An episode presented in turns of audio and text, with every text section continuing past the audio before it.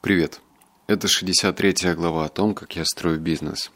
И глава называется «Болезненно лично для меня», но пока на первый взгляд, наверное, будет непонятно, про что я. Но терпение. Глава называется «Давлю там, где давится».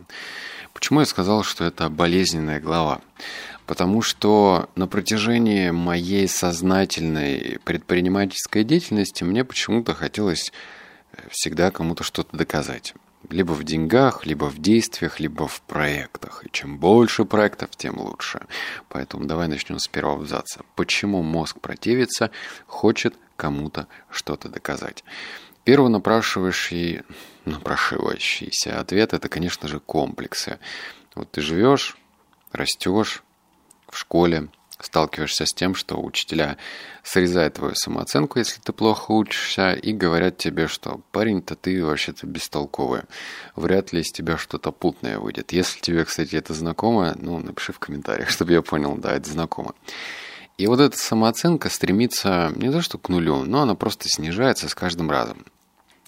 И когда я начал заниматься предпринимательской деятельностью, мне Тогда, 18 лет, казалось то, что чем больше проектов, тем лучше, тем круче, тем ты смотришься в глазах остальных людей, как какой-то там многорукий многоног, какой-то талантливый предприниматель прежде всего, и у тебя все получается. И я, конечно же, сталкивался об реальности. И эта реальность била очень больно. Как правило, в момент, когда я пытался делать несколько проектов одновременно, причем разных, ничего из этого путного не выходило. Рушилось что первое, что второе, что третье. Может быть, не сразу, но постепенно.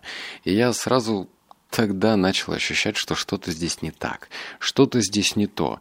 И э, если я хочу кому-то что-то доказать, то тогда я должен принять выбор, что значит я буду всю жизнь казаться, не быть. И вот эта показуха, вот эта ширма, которую я показываю окружающим, она делала меня категорически несчастным человеком. Потому что, может быть, в глазах кто-то э, видел меня как «О, смотрите-ка, у него пять или там четыре бизнеса, какой он молодец». Но, с другой стороны, я мог понимать, что там я мало зарабатываю, эти проекты не приносят мне удовольствия, и вообще что-то делаю неверно. Поэтому Первое – это, конечно же, комплексы. И вот это желание что-то урвать, что-то доказать, что-то кому-то, может быть, это какая-то любовь, которая, не знаю, в школе отвернулась от тебя по какой-то причине. У меня, кстати, была такая подобная ситуация. В школе, в классе третьем, девочка из класса сказала, что она не хочет а, со мной дружить, ну, тогда дружить было, потому что я плохо учился. Это реально, это очень странная отговорка. Я весьма симпатичный парень, по мнению там окружающих, но тогда мне сказали, что, ну, типа, ты плохо учишься, поэтому пошел-ка ты. И, может быть, это тоже отложилось и имело свои плоды, я не знаю. Теперь переходим к второй части. «Не держи все яйца в одной корзинке», — говорили они, «но у меня есть яйца, чтобы их держать». Это тоже такое крылатое выражение, ну, первая часть, по крайней мере, крылатое выражение, что нельзя держать яйца в одной корзинке, нужно обязательно диверсифицировать, нужно обязательно и там, и там, в случае чего быть застрахованным, потому что рано или поздно все ломается и так далее. В общем, вот эти вот мысли деструктивные, они реально деструктивные, они очень сильно Лично у меня вытягивали энергию. Я сейчас объясню. Я, конечно же, такой не не ярый оптимист. Я понимаю, что в нашей жизни все переменчиво. Вот какая-то бизнес-модель тебе приносит деньги, а через некоторое время она перестает приносить деньги. Бывают не очень красивые ситуации. Кто-то теряет бизнес, у кого-то его отжимает, кто-то просто прогорает. Это я все знаю. Но речь сейчас про другое. Вот эта мысль, то, что нельзя держать все яйца в одной корзинке, она создает эту самую расфокусировку. И в момент, когда ты расфокусирован, то ты теряешь хватку. Давай сейчас проведем с тобой простую, понятную аналогию. Вот представь себе чемпионат мира по теннису. У нас есть два соперника с левой стороны корта, с правой стороны корта. И для того, чтобы выиграть, они должны включить все свое мастерство, весь свой опыт, который они нарабатывали годами. И, конечно же, следить за двумя вещами. Первое – это за ногами, чтобы поспевать за мячиком, и, собственно, за самим мячом. Они не фокусируются на третьем, на четвертом, на пятом, десятом. Они просто доверились импульсу тела. Вот у них, они же не задумываются, а вот как мне поднять руку, чтобы ударить по мячу. Все доведено до автоматизма.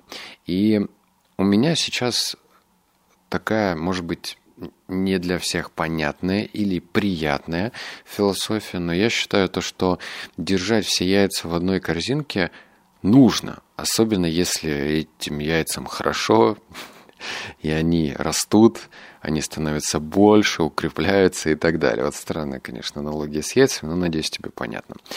Почему? Вот мой опыт показал, ну, на я сказал, что до этого, когда я делал какие-то проекты, у меня не получалось. Более того, когда я играл в инвестора, у меня тоже ничего не получилось. Может быть, всему виной время. Э, все инвесторы, которые закидывали деньги в акции, там, ну не то, что прогорели, но они смотрят и наблюдают очень жесткие минуса. То же самое с криптовалютой. Вот я наигрался, и в крипту вкинул, и в акции вкинул, и, конечно же, это была не одна акция, это было там акции, наверное, 25 абсолютно разных, и российских, и зарубежных, и так далее. То же самое с криптовалютой. Наигрался, наигрался. Можно ли параллельно делать какие-то другие бизнес-проекты? Да можно, наверное, если у тебя определенный склад ума, и ты, ну, супер уникальная личность. И то, давай даже проанализируем нашего соотечественника Олега Тинькова.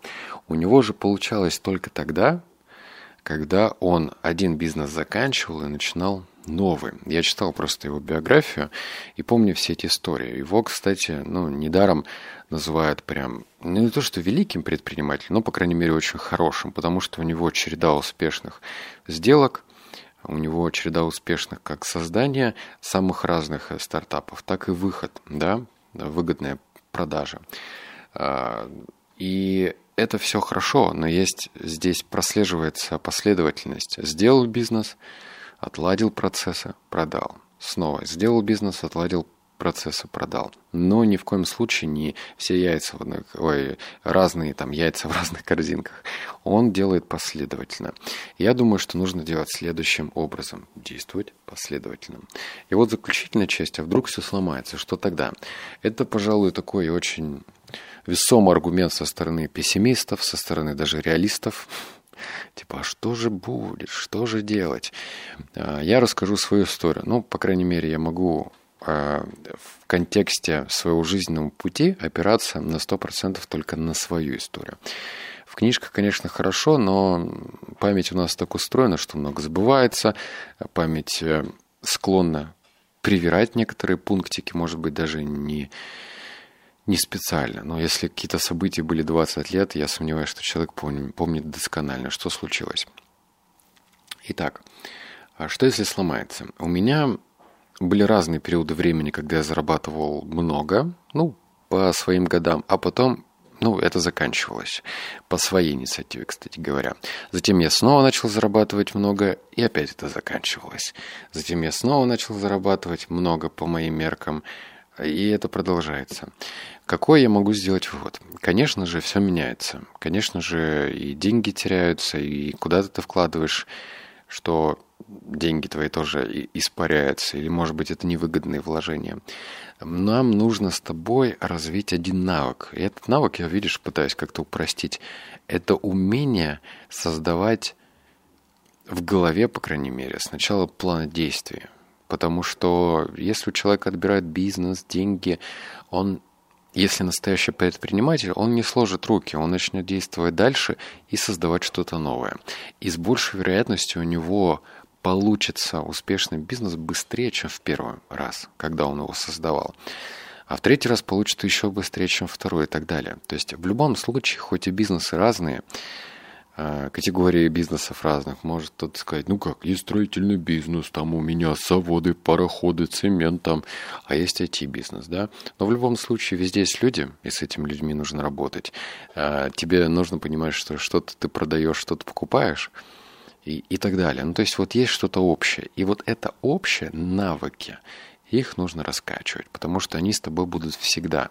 И не только раскачивать, но и поддерживать как-то а не просто думать, ну, я же когда-то прочитал книгу по маркетингу, и теперь я маркетолог. Нет, нужно как бы все равно следить за э, тем, что происходит в мире, что-то анализировать, применять у себя, ну и действовать дальше.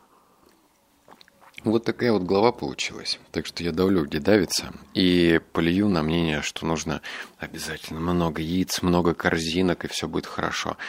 Сделал ремарку, возможно, это работает у кого-то, у кого определенный склад ума, но меня такая модель не устраивает. А вот устраивает она тебя или нет, тоже напиши в комментариях. Буду рад почитать твое мнение. Пока.